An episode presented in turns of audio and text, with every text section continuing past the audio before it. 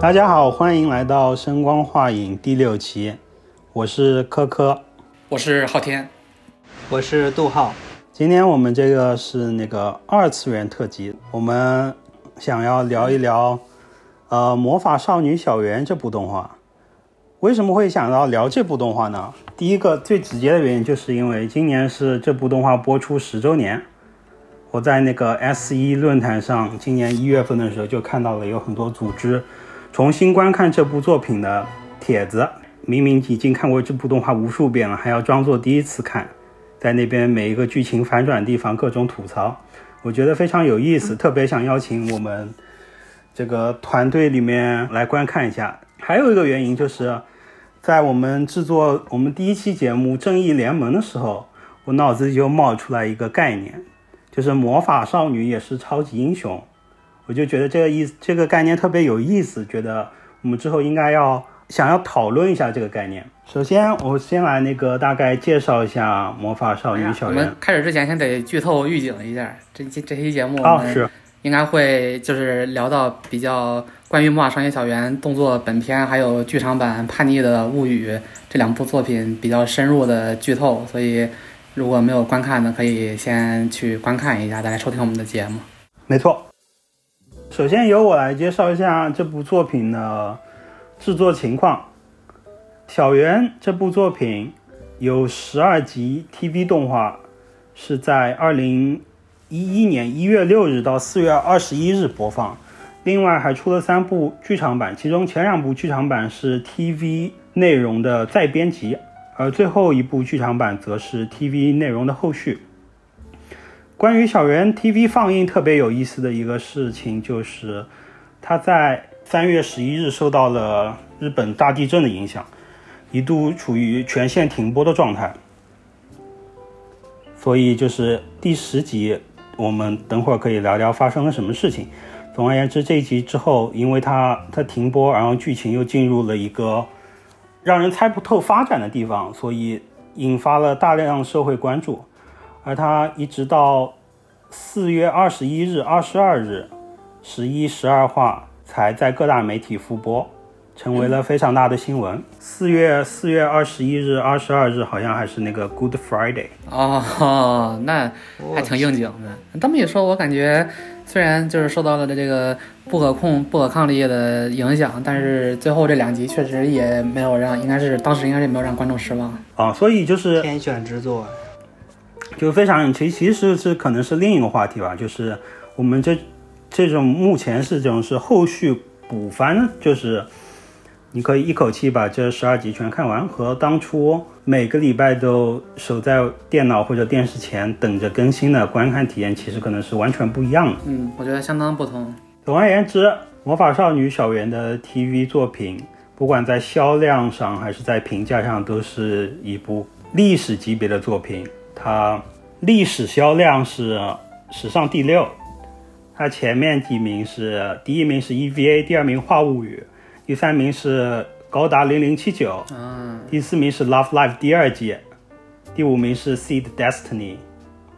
然后他还获得了日本文化厅艺媒体艺术及动画部门的当年的奖项，他也是这么多年以来仅有的三部获这个奖的 TV 作品。另外两部分别是《四叠半神话大戏》和《别对印象岩出手。哦，两个都是《探险证明》。对，两个另外两部都不是原创作品。对，还挺新的。是呗？是啊，就之前更老的基本上都是电影获奖。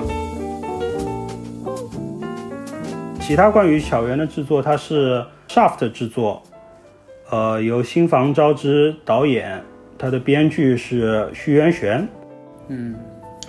好虚嘛，我 是个拼音。是我我名字是对我以前从最开始看虚渊玄这名，我老觉着他这名是个拼音，虚渊玄，好家伙，后来发现人真叫这名，好家伙。关于这些制作人员的资历，我们这里就不再赘述。我们先进入这个，我们就按部就班，先讨论一下，就是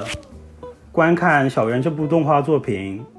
最让你留下深刻印象的部分吧。我觉得对于多数人来说，可能就是它比较独特的设定和高潮迭起、不断反转的剧情吧。对我来说的话，我觉得这个要说到这个剧，它的对我来说最大的一最直观的影响，或者说最直观的印象。我觉得离不开就是刚才说这个制作人，就是这个徐元玄嘛，这个老徐。那他的作品我也看过一些，像最早看的是那个 Fate Zero，然后之后看过 Psycho Pass，然后就他，我感觉他是比较就是就是喜欢写这种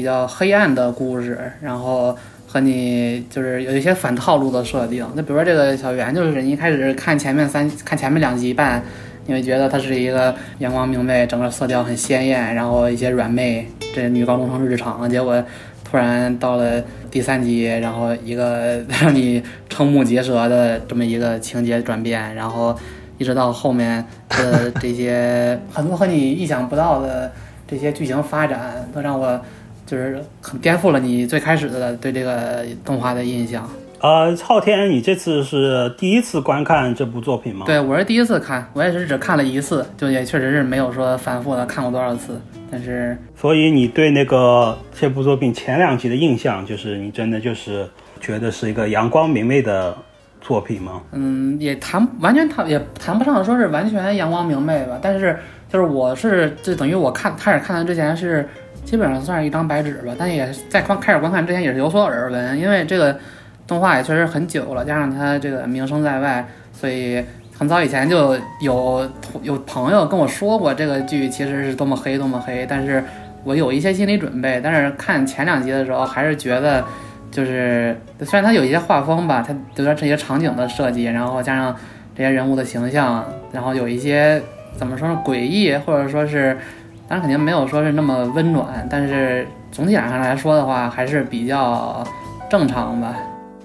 嗯，因为这个动画我之前已经看过好几遍了，所以我找你们找你们来看这部动画，特别对我来说特别特别的一个原因就在于，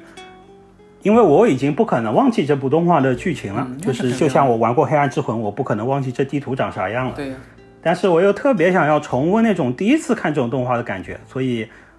我挺想找一些没有看过这个动画人来聊一聊他们的感受的。嗯。所以，当我来谈论这个动画前两集的话，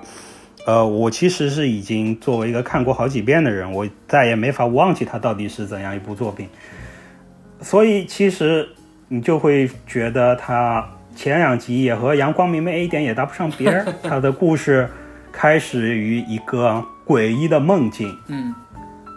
然后在梦里，小圆梦见了一个从来没有见过的神秘少女。和一个巨大的怪物进行战斗。第二天，这个神秘的少女作为转学生来到了他的学校，对他说了一通非常诡异的话。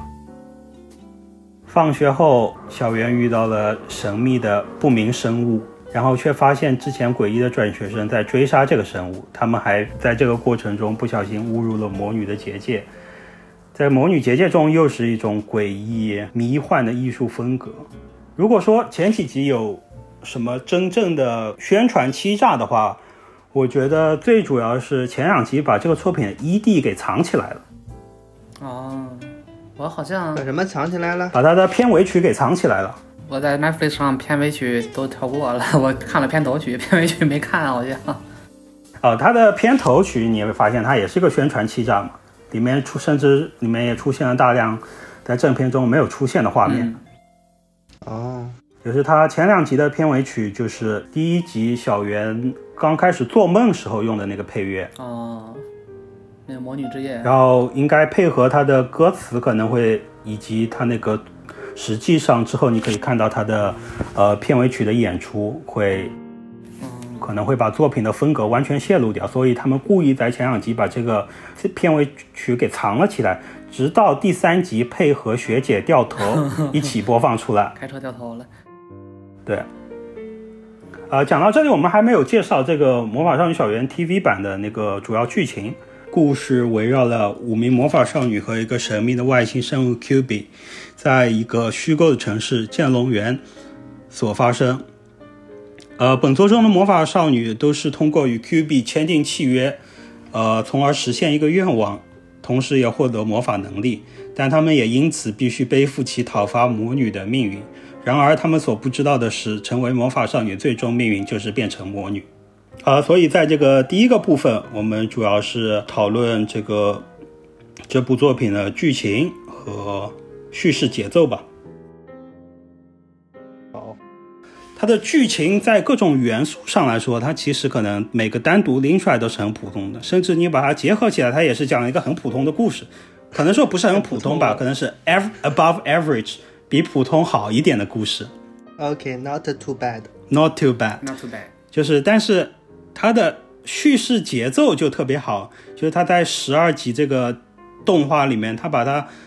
每一集的剧情分配，我觉得这是它做的特别特别好的一个地方。就是我们一开始就谈到了这个动画，它大量话题来源的地方，就是前两集的有一点点前前两集以及播放之前的一定程度上，你可以理解成宣传欺诈。呃，直到那个第三集就直接剧中给一个主观众会认为这是一个主要人物的角色发了便当，而且是死状惨烈，就一下子就引起了大量话题。然后很多人也根据这个这一集给那个小圆定下了一个就所谓黑生残的基调，就是觉得这个动画是根据依依靠让那个剧中的人物遭遇可怕的命运，嗯，或者说突然的剧情反转来吸引眼球的一个作品。但其实我们纵观全剧就会发现，这个只是这个剧情的第一次转折和高潮，在这之后。呃，前如果说前三集我们可以把它当做是一个剧情的介绍，以及马美的个人回，之后几集我们剧情就来到了，呃，美术爽或者美术沙耶香和杏子的两人回，然后在这个两人回里面，我们又很很快就经过了可能只有一到两集的平缓期，就揭露了魔法少女的本质，就是说，她们的灵魂已经不在身体里面，而是被。转移到了签订契约后产生的灵魂宝石里面，然后再之后，通过杏子的背景故事了解到了实现愿望到底意味着什么，然后剧情之后就急转直下，进入到沙耶香她最后变成魔女，然后这是剧情进入再次一个高潮，而正当我们觉得不知道剧情要怎样继续下去，就是此时。出场的五位主要角色已经牺牲了三名了，然后突然剧情一转，在第十集中交代了小美艳是个时间旅行者，讲述了她前两前前几个轮回中发生的故事。然后十一十一集回到这个轮回的最后，小美艳面对最后的魔女之夜，感到无能为力。小圆好像在绝望之中不得不变成魔法少女，我们又不知道该发生什么的时候，最后剧情居然还能够给我们一个非常不错的结尾，所以是对我来说，就是这个剧情它的那个节奏安排上，我觉得是特别厉害的地方。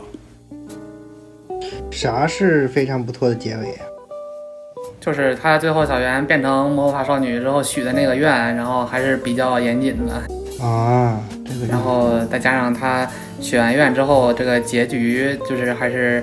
比较说得过去的，在我这儿也算比较说得过去的，我跟我想的其实差不多我都。忘了结局是什么了。那结局就是他他他许的愿我，就问一个事情，嗯他那个结有一个我没太懂，我给忘了。他这个结局以后，他不是变成神了吗？是，他变成神了以后，他不是就是魔法少女就打恶魔了吗？就不打魔女了打吗？魔兽，对，就他们不会变成魔兽打魔兽不会打魔兽他们不去了都。对他们不会变成魔女了嘛？是然后谁还活着呀？就是那个红头发还活着，除了那个蓝毛那几个人，剩下几个人都活着。那个美术对沙耶香，都活着，不是死了吗？美术沙耶香死了，是他他死是因为他是变成他变成了魔女，然后然后死的。然后那黄的那黄毛不是被那个吃了吗？吃了马姐，对那个杏子马眼马一姐，不是，马眼呗，不是，最后是最后是活下来的人是只有小美颜、杏子和马美马美。杏子是最容易解释的，啊不对，马，美小美颜可能是最容易解释的。活的来着？马美她就没死，马美不是被吃了吗？就没有魔女了。对，因为她因为她是被魔女吃的，因为她之前她在魔女诞生之前把魔女给消灭了，所以她所以就没有这回事儿了。对杏子也是因为杏子是在前的时间线都改了。对是吧他的他对啊他许的愿就是未来、过去、现在哦，所有时间线对哦哦哦所有时间线我没线看好，嗯，明白了明白了，还有很多观众没明白的，嗯、现在估计你们也明白了，真明白了。谢谢你们陪我一一起成长。是这个，我也觉得这个剧情的节奏确实还算不错，而且它就是一个是在叙事节奏上，一个是就是它这个故事剧情的这个整体走向吧。就比如说刚刚像师哥说的，前三段是一个人的故事，然后中间是两个人的故事，最后再是那个小美艳和还有小圆的故事。然后它是这个分段，确实是我在我的观看体验上，就在我看的时候，我没觉得说。就哪一段太冗长了，或者说是太无聊了。然后它，而且十二集确实是也还是比较短，然后它这个故事确实控制的还算不错。对，其实也恰恰是我觉得这个十二集它这个故事完成度太高，所以反而显得后面它那个作为续片的剧场版显得有些冗余。嗯，确实。但我觉得这个剧场版还可以吧，因为因为我当时我就觉着这个小燕儿她她穿越这么多次，结果小圆儿那么牛逼了，因为她穿越太多次，她越来越屌。那我觉得这个她自己穿越这么多次，明明她也越来越屌，应该是她越来越，她也越来越屌，所以她最后成恶魔了。我觉得这个你这个理解有点怪异啊，就是就就就看他是越来越屌，你这是跟对看龙珠呢？是呢，战斗力那你那你小圆不就是因为他穿越了，所以他才越来越屌？你可以这么说吧，但是就只是表现出他的他最后获得这个剧场版最后小美颜获获得所谓这个恶魔的能力，他也是通过夺取小圆的能力来实现的。是的。但其实如果他是你要说，通过夺取小圆的能力，他假死嘛，假死之后，然后把小圆的能力夺回来之后，小圆就变成是回到现实的世界了。他假，我知道他是假，他是假的，但是我觉得就是他他已经牛逼了，所以他才能装逼的，在对小圆面前就装一个死。就是我是觉得就是重点不是在于他最后牛逼还是不牛逼，而是他为什么要这么对，做他。的目的是为了让把小圆还还，就是给弄回来。就是他不想让就是小圆成为这种就是被所有人遗忘的，然后这个规则这种存在。就是他的动机，我觉得其实是解释的非常好的，就是而且我在从 TV 版整个看下来也是有迹可循的。这样我都没看懂，那看来我还以为他就是变恶魔了呢。他变恶魔是为了，就是是为了取代小圆，好让小圆就其实其实他最后的那个，我们哎呀，我们现在直接先先来讲一讲这个剧场版的剧情吧。它是叫什么新片对吧？新片叛逆的物。它故事发生在 TV 版结束之后，小圆通过许愿把历史上和未来所有的魔女都消失，但是代价是自己成为了一个所谓的概念，然后被世界上除了小美颜以及他那个小弟弟之外，所有人遗忘了。之后的这样一个世界，小美颜在不断的战斗中，她也在累积绝望，直到她快要不行了。一般来说，她快要不行的话，就会变成魔女，然后在变成魔女之前，小圆会出来回收她的灵魂，差不多是这个意思吧。但是在这个小圆成所谓成神的世界之后，因为小美颜比较多嘴，她把之前一些世界呃情报告诉了 Q B，所以 Q B 他们这个外星种族就设下计谋，制造了一个空间，把小妍的灵魂宝石给封锁了起来。这样子，在这个封锁空间里，小妍暂时还不会变成魔女，而她也不会受到小圆作为一种宇宙规则的干扰，所以这个剧场版的故事就发生在这这个灵魂宝石里面。小美妍已经在变成魔女的边缘中，所以她有把周围认识的人拉入这个结界的能力。所以说，她把认识的杏子、麻美都拉入了这个世界，而她也忘记了自己为什么会在这个世界里。然后在这个世界里，他们逐渐发生发现了这一真相。差不多就是这样一个故事。就是我的理解，就是就是小美人她在剧场版里，她不是说一开始她的目的就是说要把那个小圆给救回来，或者说怎么样。她一开始确实她是已经陷入了绝望，在变成魔女的边缘，而是直到了最后，她看到有这个机会了，而且是她通过在这个这个封闭空间里，她跟小圆有一些交流嘛。有一段杜浩刚刚看，应该印象比较深刻。就是他们在一片那个开满花的地是，地上就是对谈，然后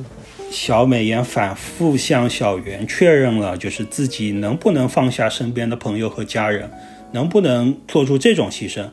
而这个小圆他是没有之前世界的记忆的，他当然是告诉小美妍他不会愿意做这种牺牲，所以小美妍他就对自己之前的想法，他就这个相当于就是给了他一种。执照吧，他就是觉得，呃，我不想小袁牺牲，而甚至小袁他自己也不想牺牲，所以他就觉得自己有权利做他之后做的事情，然后然后他才做了他之后做的事情，这是我的理解吧。嗯，我基本上同意你的这个理解，就是前他前面确实是应该是，我就我看下来，我也感觉他并不是从最开始就已经是一切都谋划好的，什么一盘大棋，就为了把把小袁给救回来什么的，我也觉得是从后面。开始才就是萌生了这个想法，他一开始就是纯纯粹绝望，但是但你说他后来是想把他救回来的话，但他明明是想在自己宝石里把自个儿干死了，小小圆来救他了，但他没把自己淹没了，被诅咒，对吧？他本来那时候还没想说我我代替小小小。我把小小圆的神弄下来，我当个恶魔，然后控制世界。他那时候就想自杀吧？啊，就先不说是不是他最后是把小圆给弄下来的，这个，这个其实我也不是完全同意的。就是我觉得他就是在那个时候，他杨正的动机，就是他的动机，就是在跟小圆谈话之后，他的动机有点变了。嗯，那我觉得他之后。那他跟 Q 比说那些话吧，他就是不想让大家知道小圆的秘密。那时候他还是想想自己死掉，不想让 Q Q 比知道那些事。嗯，也有可能是他最后他有了这个想法，然后也是最后在那个小圆来迎接他的时候，他才发现了他有做这个事情的机会。有一定道理。如果他要是最后发现自己有那个才发现自己有那次机会的时候。他肯定之前就想好了，要不要不要不然他怎么会装装装死？他不就死了吗？他怎么会在那装着假假睁眼吗？他哪有？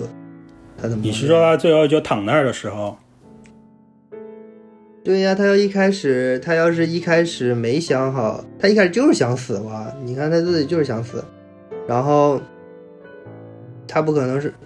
就是他想死，结果他没死成。他死成没死成之后，他发现了他还有一个机会，他可能是那你要是这么说的话，就可能就就是还有点道理。他确实是想死的呀。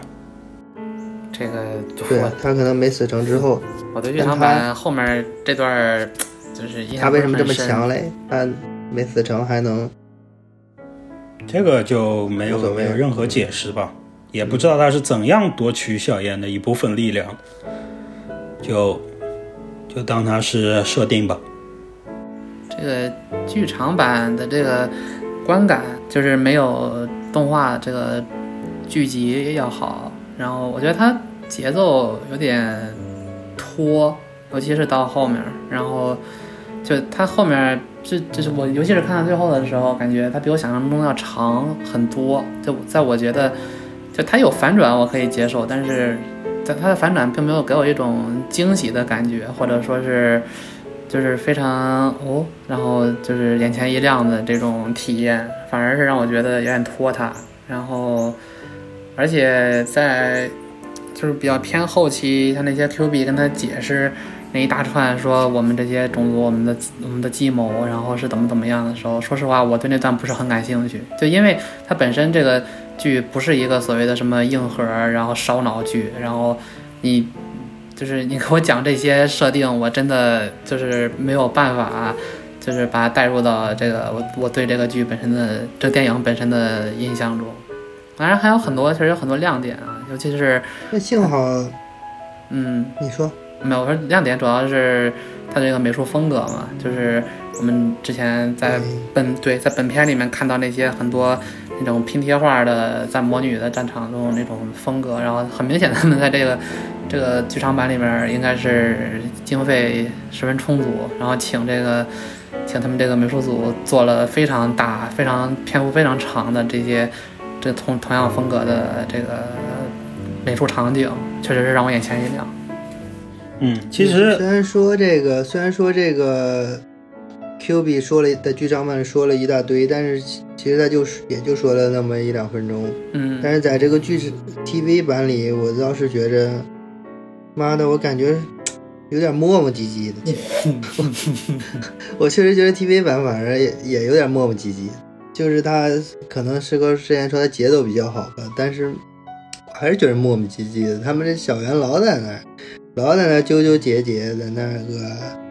说来说去的，大家互相腻腻歪歪，我就是觉得这有点烦。嗯，看了还行吧。你现在二十几岁了，你开始嫌那个初中二年级的。女生烦了，你想想，你初中二年级的时候是不是巴不得跟二年级、初中二年级女同学玩？不不，你你你这么说，你你可以这么说，但是在在我们看在我们看动画、看这个作品的时候，我们就是肯定不会用这种心态去代入自己嘛。尤其是像这部作品，但是 TV 的话，它对，嗯，TV 的它其实美术有点没看过瘾。那对，就是因为我我觉得有点，就是我觉得其实没有那么好看。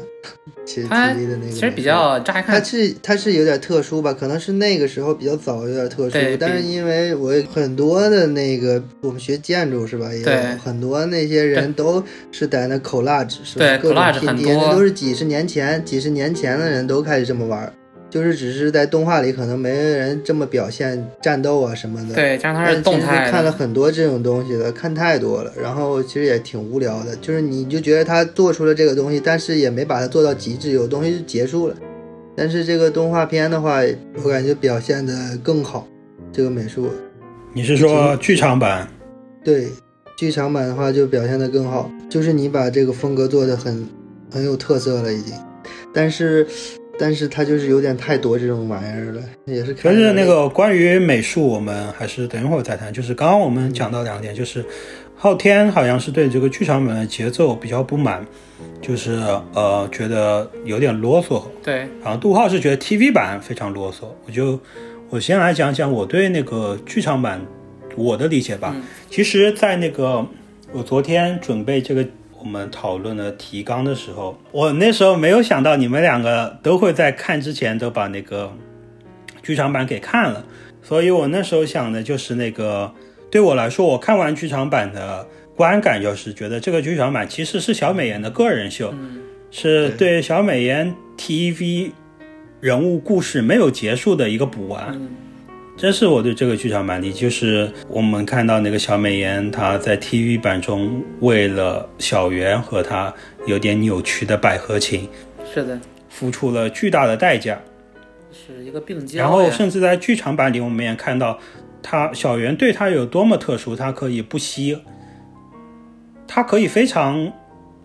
不费力气的抛弃其他同伴。在 TV 版中，她曾经尝试杀死沙耶香。哦，对，在剧场版中。毫无障碍的，他就跟学马美学姐打了一架，甚至是那种冲着冲着下死手去的。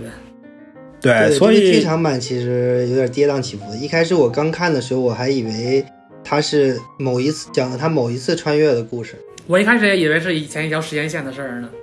对，我以为是第二次穿越，是，因为我看那个小红发也在那。对，而且他一开始是那个俩大辫子嘛，俩大麻花辫儿，然后我以为是讲之前的一条时间线的事儿呢。我是我一开始想问你们的一个问题，就是假如你没有看过这个这部后续的剧场版，根据 TV 版小美妍的性格和她最后的结局，那个她在剧场版里面会发展出怎样的一个故事？当然，我一开始也没是不会去想这个，我一开始也没有去想这个问题。但是看完剧场版，就是让我确实觉得小美妍娜最后因为绝望变成快要变成魔女的状态，我觉得是非常合理的，她一定会一切都有迹可循。对她一定会变成魔女，因为她是一个魔法少女。就算她她没有小圆这个事儿引发她的绝望，她也终究会绝望，她也会因为其他哎，事情去。您您说的也对，对啊、这魔女就会变成魔法少女，就会变成魔女嘛。但到变成魔女之前，哎，但是我觉得，那你这个 TV 版可能就是一个结尾，TV 版最后也不一定想着要做剧场版了。嗯我，感觉 TV 版最后已经是一个不错的温馨结局，是吧？都忘了，但是至少他他弟弟还那么偶尔记得，是吧？他妈妈还说这个名字有点耳熟，就这种东西，就感觉虽然他被遗忘了，但是他还在大家身边那种感觉。就是但是对于小美妍来说，他是不是能够满足这样的结局？就是我是觉得从他的人物塑造上来说，他，他其实是一个相当，你可以说他是一个自私的人，对所以我觉也是吧得如果？说她他穿越这么多次，是吧？就干这一个事儿。她他执念，他执念非常。深，而且很明显你能看出来，在最后，在那个就是本动画本片那个第十二集最后，小圆变成了那个圆环真理之后，这小美艳明显是没有就是不甘心的。她虽然就是嘴上说就是就是我会那个什么什么的之类的，然后我会就是接受这一切事实，但实际上很明显你能看出来她，她她非常的就是不甘心接受这个事实，所以剧场版里的这个所谓的黑化也好，或者说是有这个变化，确实是对我来说是可以接受的，这个不是很出乎意料的事情我也觉得也可以接受。嗯，所以你们刚刚说你们看剧场版一开始以为这是小美妍之前经历的某一次轮回，是但是我以为不是在这个番外之类的。我也我也是这么觉得。但不是在这个剧情的刚开始的地方，学姐身边就出现了那个对，是的，贝贝贝贝是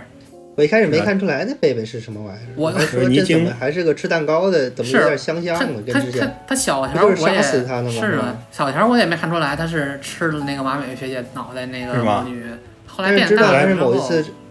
对，对变大了之后再看。他一开始的时候，一开始的时候他刚醒嘛，那个段就是跟剧场跟 TV 版一样嘛，但是他旁边就已经有那个丘丘比了嘛，就知道这可能是已经是他早就认识丘比的一个时间。嗯，那就主要就是你们没看出来这个贝贝就是那个吃掉魔女的，吃掉学姐的魔女。是一开始是没看出来，我其实我看出来了呀，但是我就觉得这可能是另一个事儿了。他已经不是那个，他可能在以前的时间线上就不是吃掉他的人了，他可能以前时间上也有这么个怪物，但是他现在就是另一个故事，就想看这个故事怎么发展。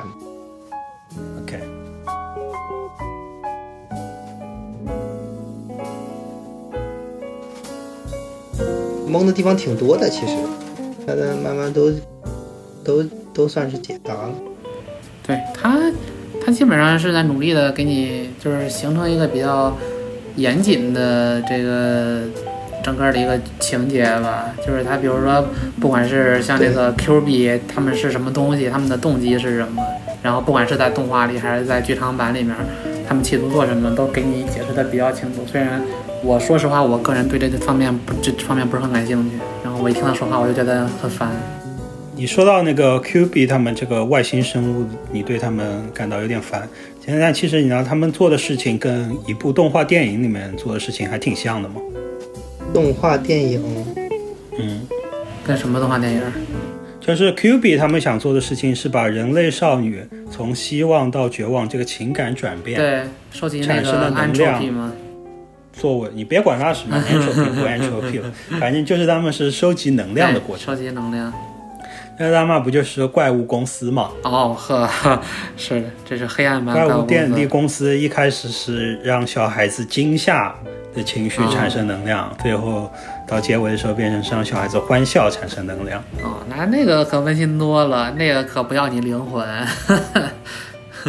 说实话，一说到这个 Q 币我还就想刚刚才我说过，但你确实想这个从希望到绝望，这个情感的剧烈程度，好像确实要比恐惧和高兴都要起来的。嗯那肯定的，强烈的很。你把人灵魂那确实是可能这是一个最高效的转化能量的方式对，。毕竟这些 Q 币也没有情感，那些怪物公司那些怪物都是一个个非常的温暖的大毛怪物，这些毛 Q 天儿怪，是 Q 币这些 Q 币这些怪这些外星人可是说说了自己无法完全无法体会人类的情感这种东西了。对，他连你妈说话都不张嘴。是我一说这 Q 币，我就想起来，就是为什么你我看前两集，就是动画本片前两集的时候，觉得还挺还挺这个就温馨可爱。我就看这一开始看见这 Q 币，哎，这这挺好啊，这就像那个什么那个《魔法少女樱》里面那小可呀，就一般你知道这种魔法少女这种题材里面老得有点儿这个对一一是个那个，可爱小宠物这是。我们之后可能会想要讲的一些东西，就像魔魔法那个美少女战士里面，它也是有个那个是个对那个猫吧？还还那小兔它这个就是美少女战士吧，那个变身变起来了。小猫什么的，反正一般都有点这种，不管你到底是不是真实存在的小动物，反正它肯定很可爱嘛。我一开始看着 Q 币，先而且得会说人话。对多好呀，你多白，然后大长耳朵、大长尾巴，然多后白小啊！小红眼睛，然后跟小兔子似的，然后看着白，看着挺好。但他没但他没有嘴，谁知道后面是那么变态？但他不说。话，但他说话不张嘴。腹语是说腹语，呃，他在那个剧场版里时候就不说话的，剧场版里 后面后面说话了。后边说，前面没说，都没注意这事儿，后来发现了，才发现。是，这后面才发现他是挺挺挺恐怖，又又恐怖又恶心，还喜欢这个阴逼叨逼叨叨逼叨。OK，那关于那个剧情，我们就聊到这里。就是接下来我们来讨论一下本片的人物吧。啊，这部作品的人物也非常少，主要人物算进 Q 比就是无畏魔法少女和她，嗯，然后次要人物也很少，主要是有小圆的家人，家人，然后学校的老师老，师，呃，沙耶香爱慕的那个男同学男生，还有他们那闺蜜，那闺蜜叫人美，对绿绿毛闺蜜，对对，绿毛绿毛龟，绿毛绿毛龟呗。绿毛。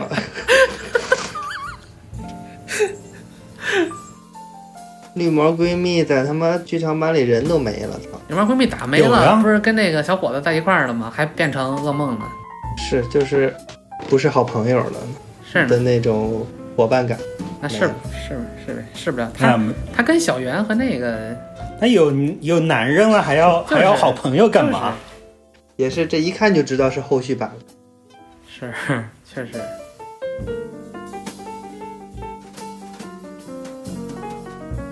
杜浩一开始就聊了，他特别喜欢杏子，但是从他的发言，我们可能看出他只是喜欢杏子的颜。是的，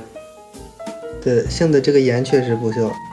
哦，那你要是从演这个方面来讲，这我觉得这个动画里面他这个人物就是这个比这个比例，这个包子脸啊，这脑袋，我确实没有一个能引起我的兴趣的。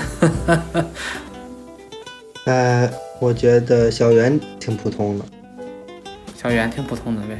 人家是像真理一样普通。这小圆，是就是这么普通又普遍。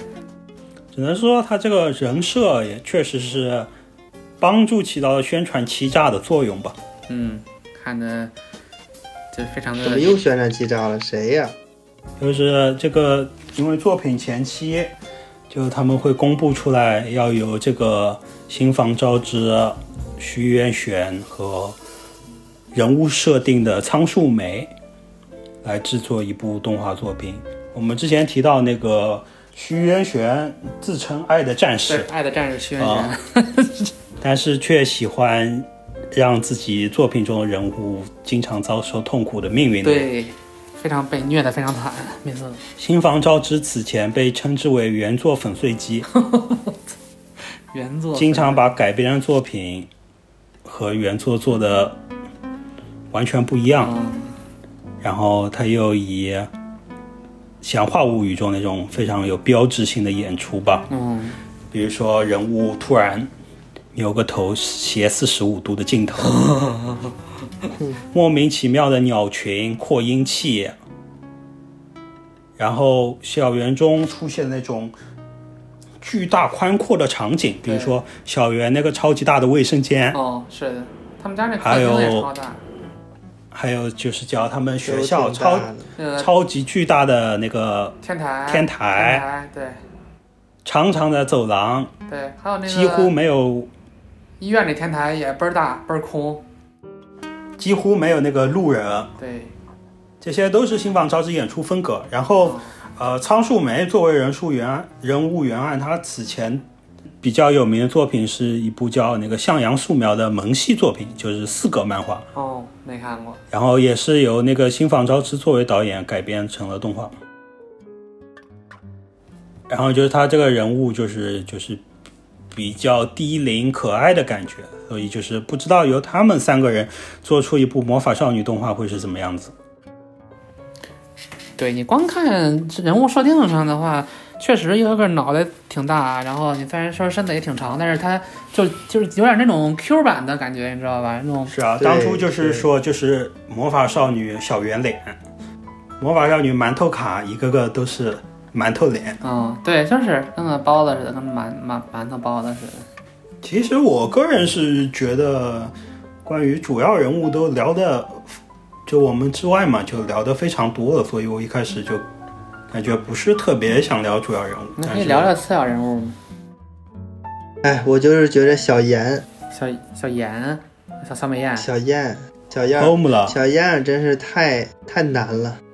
太难了，太难了呗。天天被被小圆在那耍，来一回说救救我，来一回说我不要再当美魔法少女了，来一回说那个拯救一下大家，最后还是自个儿当神了。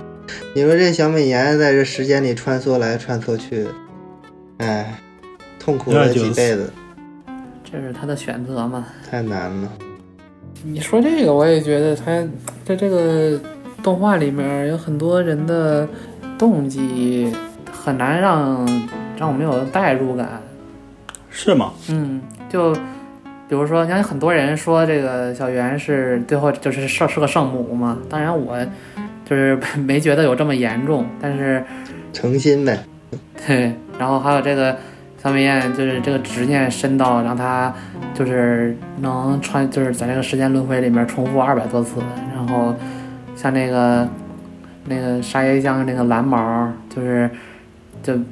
就即便知道自己出卖了自己的灵魂，还是就是完全不后悔，然后甚至到最后自己出卖灵魂换回来的那个这个男的被自己的闺蜜 给抢走了，就。哎，太难了，这个这真的不让人开心，我操！可能是比较治愈吧，这个忧郁的郁，但是确实有很多他们很多的动机，但是你说他对他越这又这样又比较又合理，你说这是对对，他他你你说把这个他这个些人物的这些所作所为放到他们自己的本身的人物设定上的话，一般是就还是比较能说得过去，他的逻辑还是比较自洽的。但是你让我带入到这里面，对，你让我带入到里面的话，我真的没有办法感同身受。但因为你有很多，有很多，因为你不是矫情的日本人呀，嗯只有日本人这么矫情啊。太矫，我就对就是矫情。我看那 TV 版我就觉觉得太矫情，可能因为你一下看十二集你就觉得太矫情，啊。要是一周一周看，可能觉得还行吧嗯，能接受。我我也不是一下看完，我也是分了一周，大概一周以内看完的呗。所以你们觉得，就是五个主要人物里面，你们觉得塑造的最好的是谁？嗯，我觉得不是说最好不最好，我觉得最这个剧情让我觉得最牛逼的就是那谁了，这个小兰了。小兰是那个沙是那耶香个，沙耶香，或者香另一种翻译是叫爽沙香嘛？真是太牛逼了，这个这个人，你看他，他以为成了魔法少女还能跟人家表白呢，结果我操，灵魂都没了，是一下把剧情反转了，是吧？对一个新剧情接受了，自己又不能接纳，又跟那个男人没没辙了，又悲剧了，自个儿又变成鬼了，变成魔女了，我操，这个简直是一气呵成，这一这一这一对，下其实是在那个沙耶香身上是发生了两次，其实甚至不止两次，有好几次重大的反转。对，还有那个跟那个新新人物的出现嘛，他俩他俩打起来了，然后包括他打起来以后说，我感觉沙耶香在中间起到了一个至关重要的作用。嗯，对，他在中间那那个剧情的起承转合里面，就是他是中间那一段主要剧情的这个承载体吧。我也觉得他的剧情确实是冲击力非常强。就虽然可能他这个冲击感和就是和你最后看到这个小美艳还有小圆他们最后的命运，这他们后面两种更偏向于更宏观的一个角度吧，就是更大的一个层面。然后但是它它也将他很多事情发生在就是完全是就是集中到个体身上，他自己的事情，然后他自己就是暗恋这个男生的感情，然后就是还有她的闺蜜，然后喜欢跟她喜欢同一个男生啊，然后就是非常私人的这些情感，然后对，对我觉得在我来看，就是在沙耶香身上，其实就是这个作品两个主题最聚集的地方。就两个主题，就其实是两个对立。第一个是剧情里面剧集里面不断提到的希望和绝望的对立，嗯第二个对立是没有明确提到的，但是我觉得几乎会在每个人物身上都找到是那个自私和利他的对立。对是像这个沙耶香和这，我觉得他很多人说小圆是圣母，我就是我不同意。我觉得你要说真圣母，那得是沙耶香。他这到后来，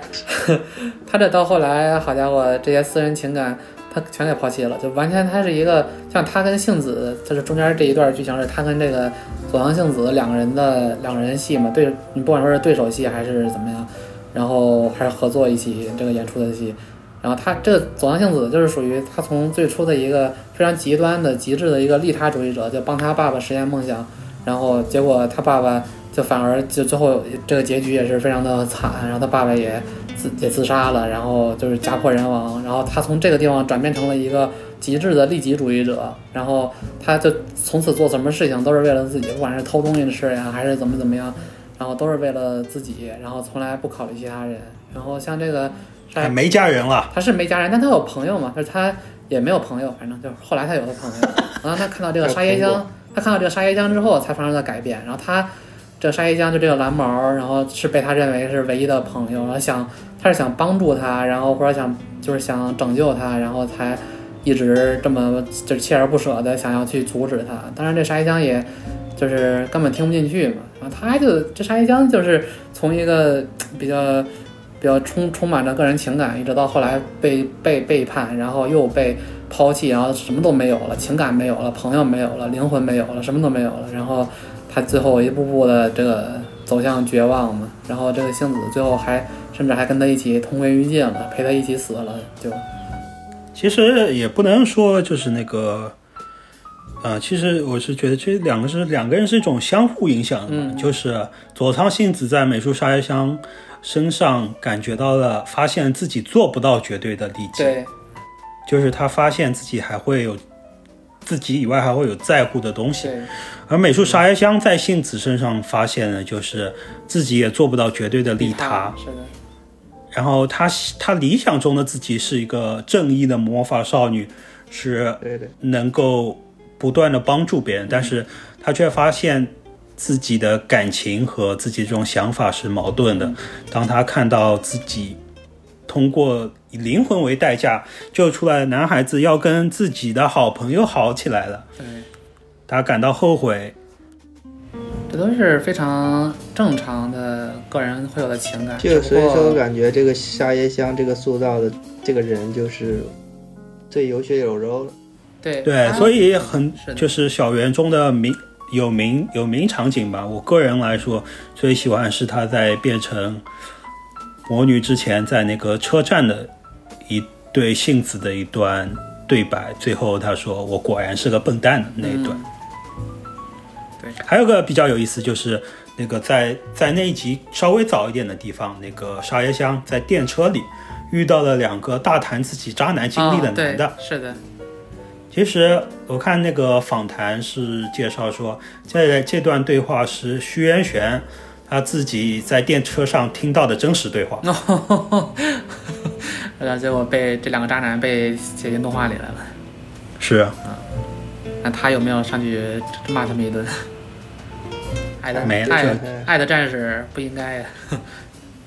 爱的战士只会在自己用自己的作品伤害别人。是，确实这个沙耶香应该是就是最就最像一个最像一个人，一个就是一个普通人的这么一个形象吧。像主要是他经历一个他的这个历程是最完整的，对。甚至在他变成魔女之后，就他这个魔女，她本身魔女这个形象也也变成了对他一个叙事的补完，对，觉得他是变成了个人鱼，是的，人鱼就是那个人鱼啊，我都没看出来是人鱼。对他这个故事跟那个人鱼公主的那个故事是就是海的女儿嘛，对就是海的女儿，就是她那个小人鱼，她看到了那个王子落水，然后把王子救了上去，然后她就回海里了。结果是王子醒来，发现是另外一个女的在他身边，他以为是那个人救了他。对，那人鱼公主就一直爱着那个人鱼公主是为了王子，然后就是找了巫婆，然后放弃了人鱼，就是她要忍受巨大的痛苦，她才能上岸。对然后，但是他的代价就是说，呃，如果王子不娶她，她就会化成一团泡沫死去。然后最后王子没有娶她，她就死了。对，确实是，所以沙耶香的形象是一个人鱼。对非我操，我常没看出来嘛，我以为是音乐家呢嘛，我以为是指挥呢，人鱼音乐家，长这样，我操，他是一个大人鱼，行，这人鱼啊。嗯，呃，这个解说在剧场版，在剧场版里，他的还画成了，就挺牛逼的，就是能看到他们用这个用这个魔女的形象，是吧？战斗也挺帅。对，大魔女跟大没怪兽似的想这，啊，我这个剧场版我是也是前段时间后天问我之后重新看了一遍，但但也没有看得特别仔细。但是，呃，我看到网上有人说是，其实，在最后的所谓的大决战里面，有很多之前 TV 版出现的魔女都参与了战斗。哦，是这样的，就其实就是我们看出来嘛，就是这些以前的魔女在设定里面其实就已经变成了小圆的小弟了。对，对的，都是小圆的小弟哦。是的，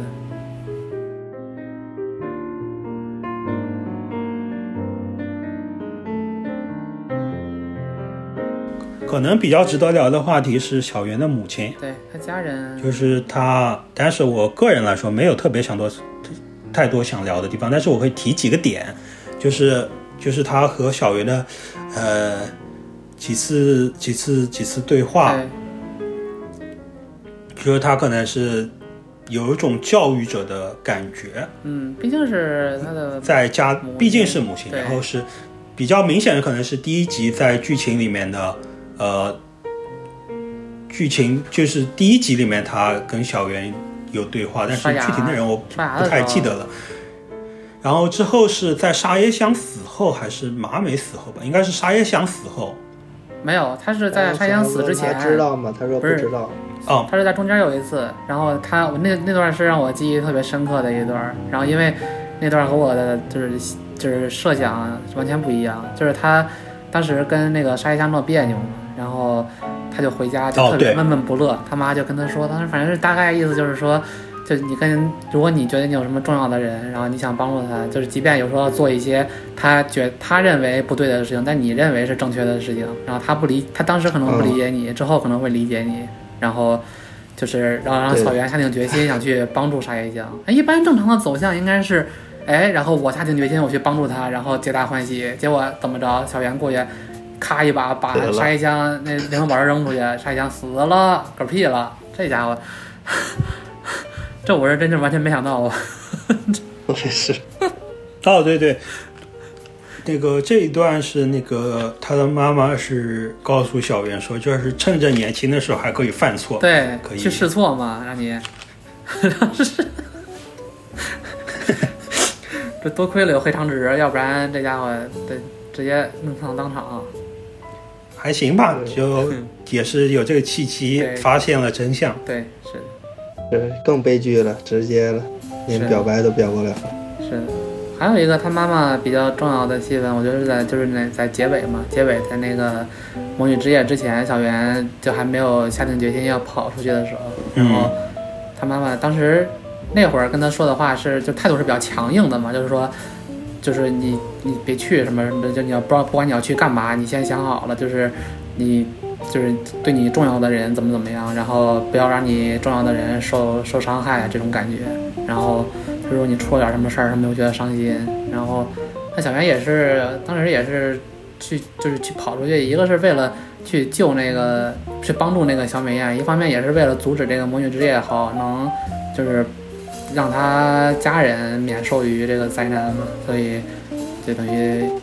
但他妈最后也没就是说。看他跑出去也没有说强硬的阻止他或者怎么样，说就我支持你。最后是就是选择了完全的信任。对对，就还就在在教育者和母亲这一方面，感觉还是挺就是挺不错的。还有此外就是没感觉，挺充满了尊重。看了以后，这个看了以后，这些家长再也不会像他妈一样干事儿。是。给家长看了以后，好家伙。他还有个比较有意思，就是他的。小圆家庭被设计成他的母亲主外，父亲主内。对他妈是妈妈是个女强人，爸爸是个家庭主妇。对，每天在家煮菜做饭。哎，其实就是除了这些，我觉得还有一些人物，你可以把他当做次要人物，就是在轮回中出现的主要人物。就是因为刚刚讲到那个沙耶香灵魂宝石被扔，就是让我想到了那个。在某一次轮回中，印象特别深刻的场景，就是当他们发现，呃，魔法少女最终的命运是变成魔女之后，那个马美直接一枪把杏子的灵魂宝石给打碎了，一枪给他干碎了。是，就是这里面也是一个什么，好像也是一句名台词吧？那我们是小圆，是马美，是马是马美，是马美。然后小圆为了救小燕，直接再把马美给干碎了。对。当时那学姐也就在那边开一枪，干给他干碎之后，学姐这里也是一句名台词啊，好像是说那个，那我们不是只能去死吗？那杏子都还没反应过来呢，就死了。就是关于马美这个角色，就前面篇幅有限，对她的塑造也挺少的，但是从这个这次轮回里面，你就能看出他其实也是一个非常脆弱的人。对他相当脆弱，虽然他在。就是在前面介绍篇幅比较多的地方，给他给你看到的是一个非常可靠的一个前辈，一个大姐姐，然后再加上是一个是小圆的类似于半个指引者这种形象。但实际上他内心是十分脆弱的，尤其是加上他，哎，但你，嗯，又又觉得他，又觉得他强啊，又觉得他弱，对，一下就死了，干死。但是在剧场版里，他妈强到无敌了，已经。就是他实力很强，但心理素质有点弱。对对对对，实力。但是感觉在 TV 里实力也不是很强。就一开始你不知道其他人有多强，然后他可能你刚见到你觉得他强，但是他第二集就死，不然就是出场打第二个怪就死了。那你可能觉得他可能就那样。还行吧，他之前剑龙园只有他一个魔法少女，他支撑了这么多年，就是力不从心了，有点儿。他可能是他是感觉自己要有。那个要有新的帮手了，有点有点膨胀和大意了，松懈了，然后有点开心，然后就吭哧一口。是，而那个黑长直是在剧场版里谁都打得过他，是，因为时间暂停，我操，已经是神技了，bug 了，结果他妈谁都能治他，对，就只能说天赋有限，光练是练不出来的，对，太太这个太这个依赖于这个技能了，主要是。对，反正一挑那个挑那个齿轮，你就什么也干不了了。而且他这个，他这这两个人，就这个学姐，这个马美学姐，还有黑长直、小美艳这两个人，还就是挺，对他俩第一是不对，我第二是他俩这个设定，我觉得在魔法少女还挺有意思的。就是一般你说魔法少女，应该是拿个法杖呀，然后比较传统的那种战斗方式。这俩人好家伙，枪、大炮、炮弹全出来了。好呀，这里这里就没对，这里没有这里人没有结界，对，就只有一个结界，没有没有法术招。小圆还是挺就是挺这个经典的这种老老老 old school 老派的这么一个弓箭，对，魔法弓箭还桃心儿的，这个粉色的挺好啊。那个蓝毛是是拿拿剑的，然后这个红毛是拿枪的，然后这俩这俩都属于比较。还是冷兵器嘛，然后不管你怎么。但其实本来是打算放到之后讲的吧，但是作为二零一一年出品的《魔法少女小圆》，在魔法少女战斗的方式上，其实已经不能算有多大的革新了。嗯因为在那个二零零四年，同样是由那个新房昭之导演出了一部作品叫《魔法少女奈叶》，魔在观众中普遍把这部作品叫做“魔炮”。魔炮好像就是这部作品里的魔法，就是魔法少女使用的魔杖，都会有非常夸张的变形功能，简直就像是激战片里的各种大炮，被很多人认为是魔法少女和高达的结合。魔法少女和高达的结合，对，对。然后同样是在二零零四年，那个东映动画就是制作了一部叫做《光之美少女》的动画片，就是这是一部子宫向动画片，就是给小学女生看的，当然也有成年男性会看啊。然后这部动画片之后也是做了很多的续集，它的一个特点就是，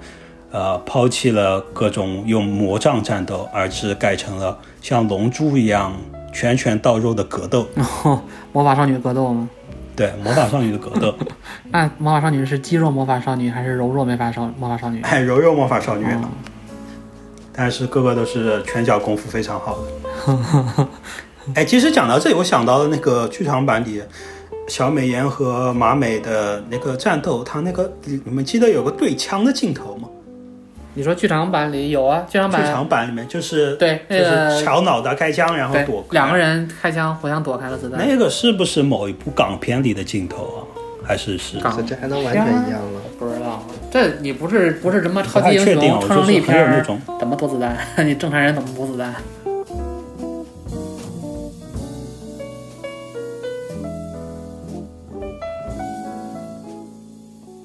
有可能你们两个建筑学生可以多聊一点关于这部作品的美术。其实关于美术，就是我觉得就不光是是说就是呃在魔女结界这种异空间里的 collage 的使用，嗯还有是关于整个剑龙园这个城市的背景设定，我觉得都是可以稍微聊一聊的。在一些其他场景，就是他们经常在战斗的一些场景，比如说前面几集，就是很多人有被魔女诱惑，应该是去了类似废弃工厂一样的地方。嗯还有后来是有那个杏子和沙耶香战斗的场景，嗯，还有那个沙耶香变变魔女之后那个战斗是个剪影，是个剪影，就是那个他他他那个就是第一次学会可以抑制自己疼痛感战斗的那次黑色哦，没有，我我还是说在这个城市空间嘛，哦不是说，就是就是他们城市空间其实是一种对比的，就是学校、小园家、马美家，就是经常就是这种非常干净的、空旷的场景，但是啊小美艳家呢，在一些公就是小美艳家，我们先不说吧，就但但是它周围，你感觉小美艳她家附近是一个老街，然后他们经常战斗的时候，会在一些像是这种废弃工厂这种有点破败的郊外的场景，嗯，有点像那种城乡结合部的感觉。我家在城乡结合部，花桥，就是就是有点像是那种感觉，就是呃，这个城市它开始城市化之后，它周围的那些老旧的设施就已经没人使用的那种感觉。对，但是它我记得我忘了是从 TV 版里还是剧场版里边有，好像有那个从远景，就是从山上眺眺望那个城市的那种视角，我记得好像，反正是城市里面看起来还是一个，就是远景看起来是一个比较正常的那种都市的感觉，现在都市的感觉。就是，但是我就是觉得它这个都市，它是一种就是有一种强烈的未来感吧，就是，你就很明显看出来它它不是设定在一个普哦通，的这肯定的，它首先。肯定是架空，但是架空它是，而且它是像像那个小圆在家里用的那个东西也是，就是它它没有键盘，就是把那东西一往下一抹，然后就是在那个桌子上就有那个可以摁的那些东西，然后而且他你能看出来他们在学校上课那个教室也是很有就是科技感这种感觉。嗯，就还有他们教他他们教室还有个比较恐怖的地方，就是全透明。哦，对，走廊也能看得到，它可能是那个审讯室那个玻璃。就对我来说，就是这种，就是两种场景的对比，我觉得还是挺有意思。就是，就他就他们一下子就是从一个就是高科技的，就是有未来感的安全空间，但是这种安全空间也有一种。也会给你一种不安，就是就是你在教室里那种被监视的感觉，周围全透明，然后人与人之间的距离也非常的远，嗯，因为去因为这个场景的空旷，对，然后再到要和魔女战斗，往往是到那个郊外有点破败的工厂场景，这是第二类场景，嗯，然后接下来就是再进入魔女创造的结界里面。就是第三种场景，嗯，当然可能最后一个是最吸引眼球的吧。对，确实，他像刚才多浩也提过了，就是他这个，它这些魔女战斗，就是结界里的这些风格，叫叫 collage 嘛，然后中文应该叫拼贴画，就是这个东西其实并不新鲜，早早早好几十年，就是在艺术，不管是艺术里还是就是建筑的效果图啊，那些各种表现图里面都。很常用这种表现风格，但是它就把它第一个是把它做成动态的，第二用在动画里面，我觉得确实是我在我看过的还是第一个吧，应该是，而且它比较有一个比较连贯性的就是设定，就是在每一个基本上每一场魔女战斗里面都是沿用了这样的美术风格，当然它就是每一个都是单独有自己的独特的设计嘛。然后对，当然它这里面肯定是有非常复杂的设计嘛，就是可能每一个魔女，然后魔女的使魔，还有他们这种都是对非常具体复杂的意象吧。我们可能对也没有特别看仔细看解读的话，它肯定里面是有一些东西的，但是就这个属于就是很细节化的东西了。就起码它是就是在视觉上你是能够冲击力还是很强，对，而且它。这个就是这个美术风格，搭配上它每次模拟出来的这个就是画风突然一转的这个音乐，这个 BGM，然后两个搭配在一起，一种有点怪诞的这种感觉，然后有时候会有那种 就是笑声呀，或者说是突然俏皮的音乐，它透露着一丝诡异，然后对它并不是说那种就是黑暗恐怖的感觉，而只是那种。有点像是儿童那种写点儿童作品、儿童对，它还是动画的那种感觉。对，它它还是我们上次讨论 Deep Red 的时候，也是有这个说，说他这个音乐也不是还是那种恐怖的音乐。哎，其实你想到那个那个 Deep Red，我记得你们。在谈那个《Deep Red》里面讲到一个什么另外一个人的电影啊，就是，呃，另外一部电影就是讲这个人最后他 realize 自己的处境的那个是什么电影啊？就是那个电影叫做《Paris Texas》德克萨斯巴黎嘛。靠，我还以为是巴黎出租车。我也以为是巴黎出租车呢。啊，德克萨斯的巴黎嘛，英文、中文都说了一遍了。然后呢，他他就说那个他们老师电影课的时候讲过，说让他们看这个结尾，就关于人物的 recognition，人物自我认知，就是他最后突然意识到了，呃，真实是真相是怎么回事以后的什么反应，就是因为这个小圆里面也是有人物到最后发现自己的处境到底是怎样的，对，就像马美我们刚刚谈到的，在某一次轮回中。直接就把杏子给干碎了。嗯，是的。哎，他就知道了，这些人可能都不一样啊，只有小圆是最好，每次都是这么温柔的对待我。对。这所以说，这个小明艳虽然他最开始他可能最开始的动机只是因为第一次小圆为了保护他牺牲了自己，然后他觉醒了能力，但后面就是他越来越深的怨念也是一次一次的轮回叠加起来的。是啊，但也能看出小圆对小燕也是可能是有特别情愫的吧，就是在那个那一次马美把杏子干碎，正准备把小燕也干碎的时候，嗯是小圆直接出来，你想先把学姐给干碎了。对，是的，应该还是有的，但是就是肯定，我感觉还没到这个呃黑长直的这个病态的程度。嗯，小圆还会提一嘴别的人，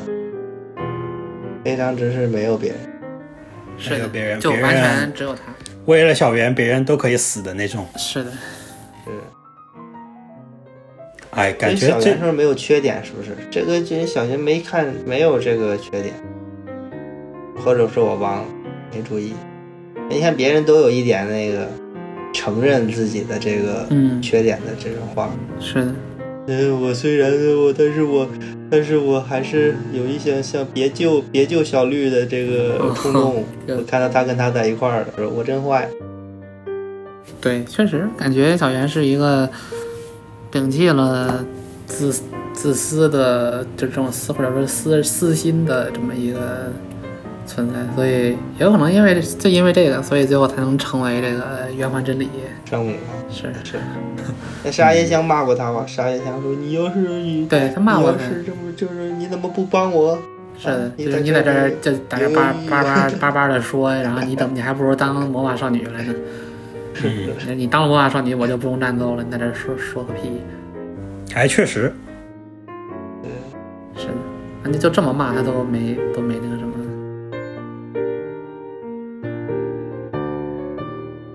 感觉这个就还有就是它这个如果能做成个游戏的话，可能感觉应该还挺酷的。不过说实在的，这个风格你是说什么？就这种。画风的游戏，但是说实在的，这个东西就这个风格吧，你就属于乍一看哎很惊艳，然后觉得还挺有冲击力的，然后你接着看再看一看，觉得哎还不错，然后你看多了会觉得嗯，可能有点审美疲劳了就，啊，主要还是它是用的恰当吧。对，哎，其实关于刚刚人物或者剧情吧，我觉得还有一个可能有点意思的，就是嗯。也是剧情一个点，或者说关于人物，就是小严作为时间旅行者的身份，就是想到这个时间旅行轮回，不知道你们有没有看过《命运石之门》？《哦，看过一点儿，命运石之门》里面是主角，嗯。他是冈部伦太郎，嗯，为了达成好的结局，也是轮回了无数遍。《命运石之门》是先有的游戏还是先有的动画？先有的游戏，嗯才有的动画，嗯，然后那个兔女郎学姐啊，这我没看过。兔女郎学姐是啥？就有一个电影动画片叫做《兔女郎学姐怎么着的》，我忘了。里面的男主他就有一次醒来，就还是昨天，他就一直一直一直过去。这不土拨鼠之日吗？然后还有那个，我没我没看我没看过，但是我知道那叫什么 re re 什么玩意儿 zero 什么的，就是一 Re Zero，就一遍一遍哦读档的嘛，就跟那个独挡的就跟那个 Tom Cruise 演的那个电影似的，什么 Edge of Tomorrow 明日边缘。明日边缘，明日边缘最早也是漫画吧？对，是的，就是这种，就是一遍遍读档嘛，一遍一遍读档，然后打通关的这种感觉。源代码，对，差不多这种这种题材确实不新鲜了吧？就嗯，确实不新鲜了，但是对，但是他我用题材塑造人物还是非常成功的。对，对我觉得他比较让我惊喜的是，就这个时间旅行不惊喜，但是比较惊喜的是他最后就是说到了这个，因为他一遍遍的轮回，所以导致这个因果线缠在了这个小圆身上，然后拧拧成了一个圈儿，然后它是那个圆中间那个线头，就这个还挺有意思的，我觉得，就因为就是因为他一直穿越，所以。他想救小圆，所以导致了他这个小圆身上背负这么多因果，然后因为有这么多因果，所以他才会就是他这一他每他最后成为的这个魔法少女是最强，然后他成为最强魔法少女之后才会再拯救这个范美妍，他是有一个就比较比较这个虽然细节不知道是咋回事儿，但大体还是讲通了。对对对，还是偏比较严谨吧，就是能嗯能说。虽然不知道因果是个咋回事儿，是因果和魔法少女有多强有关系？对，OK，好，那我们关于美术也就聊到这里。虽然刚刚一大段并没有在聊美术，我们最后最后讲一讲那个是想要把魔法少女小圆放在动画的历史，或者说魔法少女动画历史里面讲一讲。你讲一讲呗，就是我就我就稍微讲一讲嘛，就是魔法少女，因为我们之前也都提到了很多这方面的东西。就魔法少女在日本它的历史是怎么样的？就它最早最早的魔日本魔法少女是都是偏向于温馨日常向的，就是普通的少女获得了魔法的力量，用来帮助生活中各种人解决各种小问题的感觉。最早这样一部作品是在那个一九六六年东映出品的，叫《魔法使莎莉》，播了一百多集。这么多然后它它这一整个系列好像一共做了九部还是十部吧，哦其中有一部是一九七九年的，叫做《花仙子》。嗯，然后这部作品好像也是比较早引进中国的一部作品，哦，好像也是在这部作品中开始开创了一个传统：魔法少女身边一定会有会说话的吉祥物。啊，一个小动物，小怪物，对，然后关于我们现在看到的那个魔法少女小圆，它是以战斗为核心吧，就是它它的一个一大主题是那个魔法少女与邪恶的势力，可以说是邪恶的势力做战斗吧，这样子一个来源题材来源，主要是一九七三年动画化的永井豪的作品叫《甜心战士》。甜心战士，对，然后之后继承了这个的这个特点，然后也是让魔法少女变得战队化的，就是说啊，组合五色战队嗯，一二三四五，嗯，就是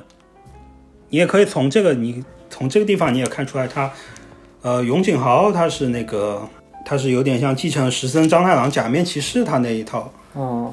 然后包括整个东映，他也是他他以那个假面骑士系列和那个战队系列的特色作品闻名的嘛。嗯，就是之后魔法少女这一题材战队化，是一九九二年的美少女战士，哦就是你也可以从这里面就是看到美少女，就就是魔法少女，呃，魔法少女题材和特摄题材的一个融合。对，就是当就是可能有些，可能你们不要假面骑士可能看的不多啊，战队可能也也不是特日版战队可能也看的不多，但是其实恐龙战队就是美版的战队，嗯，就是魔法少女就在这个时候可能就是有一点变成了像那种给女孩子看的特摄片的感觉，啊，然后有点继承这个特点的是一九九八年的摩卡少女樱百变小樱。嗯，百变小樱，但是这个里面会加入它加入了更多的少女元素，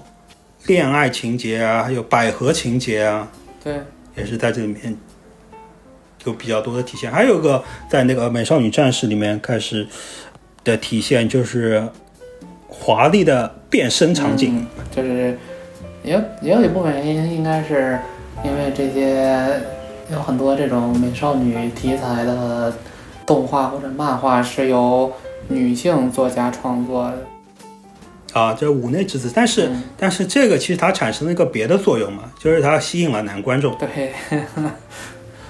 就尤其是得得不穿衣服嘛。嗯，变身的时候不能穿衣服，其实，在那个小圆小圆里面是那个正片里面，体育版正片里面应该是没有出现。哦，不不，结尾有，最后最后一集有那个裸漂场景。嗯嗯，但是在那个他的欺诈 OP 里面是有一段小圆变身，嗯，那一段是是一个长发版的裸体小圆和一个短发版的裸体小圆。哦，然后一起变身的那个场景。但反正就是这个这种裸漂变身的场景，应该是从《美少女战士》开始。然后刚刚我们讲完九八年的《魔法少女樱》，然后之前我提到了二零零四年的两部，呃，东映的子宫像《光之美少女》，然后新房昭之拍摄的那个《魔法少女奈叶》。嗯，其实就是从《魔法少女奈叶》开始，就是魔法少女动画的观众又一次开始转变了。嗯，它不是最早的就是完全子宫像的，就是给小女孩看的片。然后它从光之从那个美少女战士开始，就是啊，照这个时候变成了一个光之呃美少女战士，它会有吸引了很多宅男来观看这个作品。嗯。而到了魔法少女奈叶这个之后，就市场上就出现了一种就是面向宅男制作的魔法少女战嗯魔法少女动画，就是在魔法少女奈叶这上面体现上是呃百合情节，然后是激战式的战斗，嗯，对这个，然后，所以我们在再之后，再到二零一一年看到的魔法少少女，就是你就看到它吸收了很多原来作品的元素，就是历史上魔法少女作品的元素。然后，但是呢，它也是对之前所有魔法，我觉得是我没有看过很多，但是我觉得它可以理解是对魔法少女动画的一种解构。嗯就是其实之前的魔法少女，可能杜浩看的比较多吧。他在那个洛杉矶的时候，还专门去电影院看了那个《美少女战士》的剧场版。是的，是的，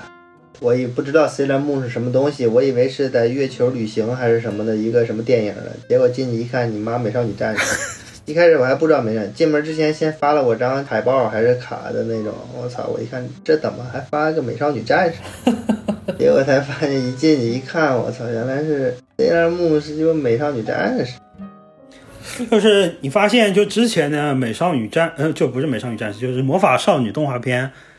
它都是用魔法少女就只是一个设定，它是用这个设定来讲一个别的故事，对，就是嗯比较常见的就是正义与邪恶战斗的故事。对，但是魔法少女小圆，它是做的一，我觉得是理解是一个，它是关于魔法少女这个概念本身的动画片，嗯对，因为就是它是来解释魔法少女是怎么一回事儿，就是怎么理解这样一个概念的动画片。对，那究其根本的话，还是因为它本身就是设定或者说出发点是挺不一样的吧。因为你就像你刚才说的这些以往的这些，不管是魔法少女还是美少女动画这些作品，它有很多就是就是披着那个美少女的外衣，实际上就是套路还是差不多的。对，就其实就是在这些动画片里面中，他们不一定要是魔法少女，他们是什么都可以，就是他们也可以是 Z 战士，对他们就算，不不换装有能力的话，也是一样的。其实就是说，反正一般来说都是，不管是有什么奇遇，或者说是天选之子，然后突然得到超能力，然后从此就就是所向披靡、战无不胜，或者就就算输了，最后也还能反败为胜，然后就是最后邪不压正，然后还压抑。所以这个是就是我就是觉得就是是魔法少女小圆对魔法少女动画结构中的第二层含义吧，就是它回归了这个魔法少女是什么这个问题上。对对还有第一个就是一个比较明显的，当然其实它对魔法少女动画中一些 trope 的反转，就比如说为什么为什么魔法少女总能获得战斗的胜利，他们的战斗都是有惊无险的。这在魔法少女小园里面就看到，战斗不是有惊无险是真的能够险的，是能够死你人的，上来先告诉你，它是会死人的，而且死的很惨。是会死人的对。然后为什么会有这个神秘的动物帮助你？为什么他们是好的？那里面就告诉你会帮助你的会说话的可爱小动物不一定是好的，恐怖外星人。他们是恐怖的外星人。是的，而且又告诉你，这个当当魔女不是当当魔法少女，并不是说这个你是天选之人，是你拿灵魂为代价换回来的。你是外星人选择的电池。是的，没错儿。嗯，哎，这里面我又想到了一个，其实是跟特摄有关的，就是呃，早期早期的假面骑士中一个非常重要的设定叫做敌我同源，就是说正方的假面骑士实际上都是被反派的邪恶科学家抓过去制作的改造人。哦，我还以为他为们是邪恶的都是本来都是正派，但是被抛弃了，所以变成反派了。啊，不是，他们是正派是被反派改造出来的改造人，哦然后他们利用改造后的身体哦去为正义而战。哦，然后在小圆里面，我们看到了一个可以说是有点相反的东西，它也是敌我同源，但是就是他们的这个敌人其实就是他们自己，对，这也是对他们就是这个作品对魔法少女这一概念的一个挖掘吧。嗯呃，关于这个，我们就关于这个魔法少女历动画历史我也了解的不是很多，基本上都是网上抄的。它这个就就就比较有意思的一点就是刚才我们聊的这些，而且它是就它不像它不像以往的那些比较套路化的作品，它它它它不是给你搞一个二元对立，就不是说一正一邪，然后就这么单纯就完事儿了。它更多讨论就是更深入的讨论一下关于人本身和内在的这些问题。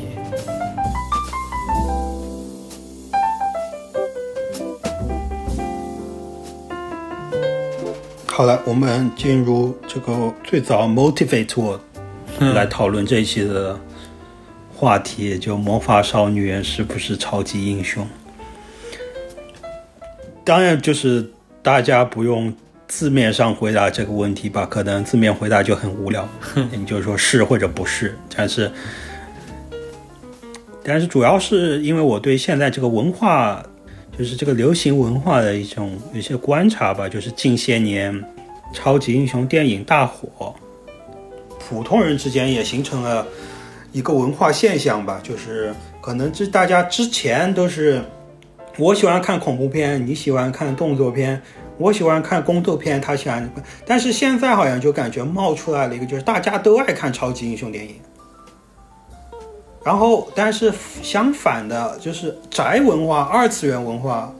otaku 这些东西，好像在大众视野里面还是比较被鄙夷的东西。就是这样，我就感觉就有一种有一种打抱不平的心心想法吧。就是动画片里面有这么多好的作品，然后相比之下，就是看着漫威电影的人。很多人却觉得看动画片的人都是小孩子，但其实却不觉得自己看的作品反而是更幼稚的作品，就是有一点这样的出发点，然后让我有点想要讨论这样的问题吧。哦，这个就是我觉得关于你刚才提到的这个想法或者这个观点，我觉得一方面原因吧，原因一方面是。像电影这些制作，它就是整个电影行业的运作、商业运作是，可是比这个宅文化或者二次元文化这些动漫作品的要成熟很多。而且它是一个在全世界、全球范围内普遍流行的这么一种流行文化。对，当他做出这个电影之后，他的宣发、他的宣传和他普及的程度，肯定是这个二次元文化所比不了的。那些动漫作品，说实在的，你看现在能做出高质量上乘。的二次元也很少啊，对二次元已经死了。对，大部分就是你，大部分讨论的还是日，就是日本的这些动画。假如说美国、欧美的这些作品，其实动画作品，其实你一般不把它算作说二次元，因为它风格也完全不一样，基本上。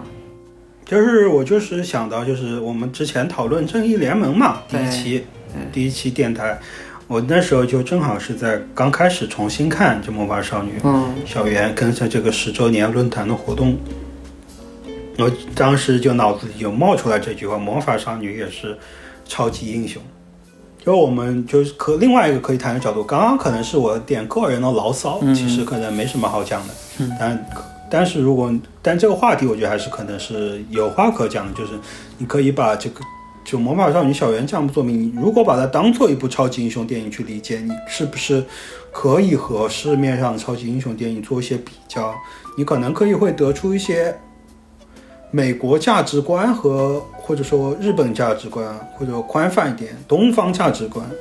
上上的一些区别。哦，这是肯定的，因为你就算你就算不拿这个就是这部作品小圆这个作品来举例子，因为它。这小圆这个作品还算是比较不那么典型，然后就是稍微要比较就是出格或者说是比较独特的这么一个作品。然后你要是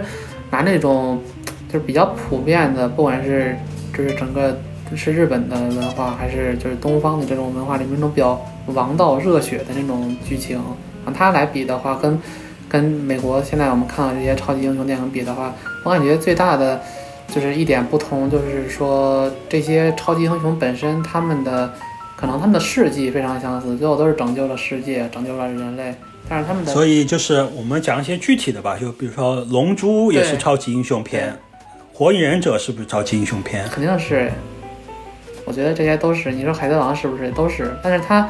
就是在这些日本的动漫作品里面，这些主人公，你们如果把他们看作超级英雄的话，其实我是我个人是觉得有一些可能有一些是区有一些区别的，就是超级英雄电影里面，就是你往往感觉英雄和普通人之间有一道不可跨越的鸿沟。对，但是你像火影，我们不说，先不说龙珠，嗯，呃，比如说火影忍者和海贼王里面，感觉没有这样一道鸿沟。对，因为像像美因为普通人随很容易变成这个，对，因为像欧美的这些超级英雄，他他他他给你注重的不是说他的成长过程，是他的他他可能突然一下子变成了这个东西，被赋予了这个能力，然后他就开始他是在他是从这个适应这个能力开始成长的。然后你像像火影啊这些，他是从普通人开始成长的，就是他这个起点我感觉不太一样，出发点不太一样。就是火影忍者和海贼王是练出来的，嗯，这是对，一个是然后美式超级英雄呢是通过某件事情，他意识到自己超级英雄，他一下子变成了超级，英雄。一个是练出来能力了，一个是练能力，就是不太一样。啊，再说那所以从这个角度上来看，就是其实更相似的就是，呃，魔法少女动画和超级英雄电影，因为他们也是突然间被赋予了能力。对，然后我们刚刚提到魔法少女可能一脉相承的是特摄对特摄作品，假面骑士、奥特曼。是因为一说你一说日本的超级英雄，我就想到了奥特曼，这肯定，这 我想我觉得对大部分人来说，第一个念头也是这样。让我比较感兴趣的就是就是这些作品，就是日式超级英雄。就我们不觉得鸣人和路飞是超级英雄，但但我们会觉得奥特曼是超级英雄，在某种程度上觉得小圆他们这些是超级英雄，就是他们是怎么塑造超级英雄的，和漫威是怎么塑造超级英雄的，这样的一个话题。嗯，就是在我们比如说拿小圆举例吧，小圆里面我们就看到了，就是现在的超级英雄电影，它也常常会强调我们这些超级英雄是普通人，他有普通人的一面，起码是。对，然后小圆里面这也是一个很核心概念，就是沙耶香她她不能够成为理想中的魔法少女，纯粹的利他的正义的魔法少女，这不是她，她归根到底她是一个人有自私自利的部分，嗯，就是让我就是觉得和这样子一个对比，就是就是我们说呃漫漫威或者 DC 超级英雄电影里面，他们会有一些对所谓超级英雄人性面的挖掘，我就觉得非常的浅薄。对，就是他们他们的缺点就所谓人性上的缺点就没有没有多大的意义，就只是让这个人看起来更更加只简直是让他就就是为了让他更完美。对，是，就是因为当我们追求完美的时候，可能并不是追求字面意义上的完美，是就是反而它有一些缺点让它变得更完美，而不是像魔法少女小圆里面，它就是它就是字面意义上它就是赋予它一个重大的缺陷，嗯，就是它是它坏的一部分。好像我感觉，比如说像在什么钢铁侠、蜘蛛侠身上，我看不到这样的东西。但是就是确实是这样的，就你看了那个漫威的，你就觉得他这些缺点，是吧？反而你说哦，他更有他真有人性，他这个英雄他也有人性的一面，好像也是个赞美之词了吧？对，对，因为你就不会觉着说沙耶香，哎，嗯他这个东西让你觉着他他就是不好，是吧？他那有对有的地方确实是不好。是的，你说到这个，我觉得有一个，就我个人认为一个很重要的原因就是，他们这这个这两种不同做派的超级英雄嘛，他们就是动机是不一样的。你看很多欧美的这些超级英雄，你不管你说钢铁侠还是说蝙蝠侠，他他们是真正的就是是博爱，你知道吧？他是就是真的是都是小圆，都是对他们都是小圆，他们都是真的是以这个什么，不管是一个城市的人，还是全世界全地球的人为，就是他们的安全、生命安全为己任，他是真的是这么想的。你看蝙蝠侠，他就是完全抛弃了自己的任何的这些东西，然后这些个人的私人感情都那什么了。但是小圆，不是小圆，就是这个这个魔法魔法少女这些这几个这几姐妹，她们可真是实打实的，都是被自己的私人情感、个人情感给折磨的非常痛苦的。但其实就是沙耶香可能是个最直接对对比吧，他是尝试这么做了，他是想要成为这种他想成为蝙蝠侠，超级英雄，对，想成为小圆，但是想成为蝙蝠侠。对，对，但是想成为蝙蝠侠。但只能只能说不是每个人都是蝙蝠侠吧。哼，蝙蝠侠有一只有一个。经常有一些超级英雄电影，就是啊，可能手表手表人还行啊，手表人可能考虑的多一点吧。啊，守望者我还没看过。OK，但反正就是近些年有一些电影，它经常会标榜说自己有这种反思，但嗯，但实际上这让我种就是觉得反思都看不到。对比较，就不能说是浅吧，就是感觉就不这跟跟他说的反正不是一回事儿。这确实，大部分人看看超级英雄电影，追求的就是个视听体验、视听体验。所以你觉得扎导的几部电影，扎导，我我没觉得，我就觉得稍微有点意思。扎导扎导的试点感觉更像是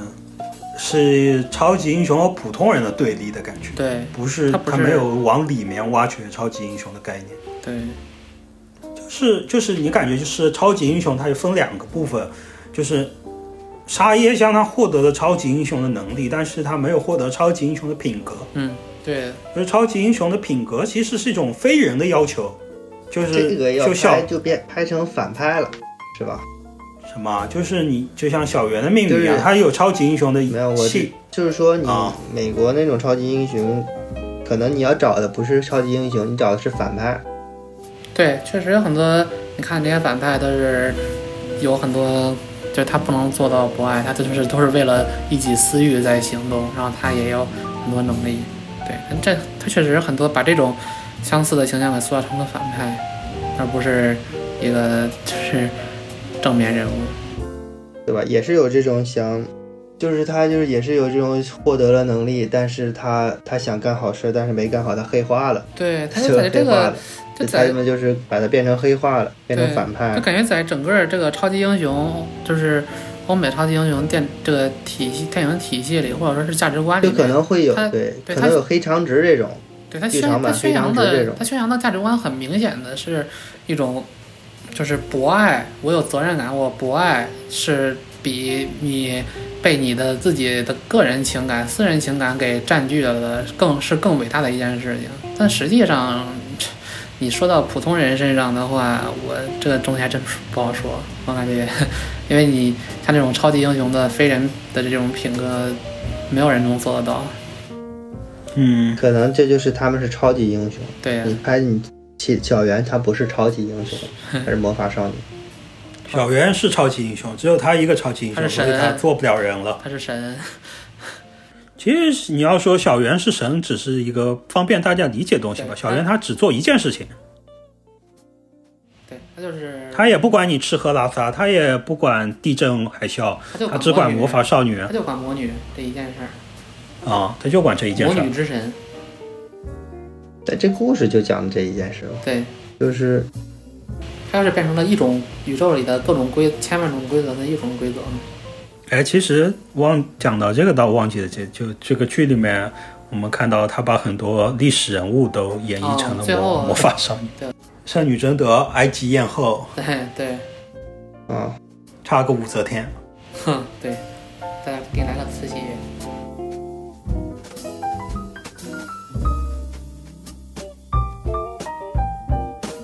挺期待是不是啊？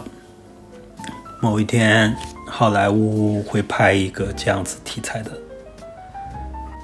好了好了，我们差不多就聊到这里。聊的差不多了，那就呃感谢各位听众这期的收听，我们下期再见，再见。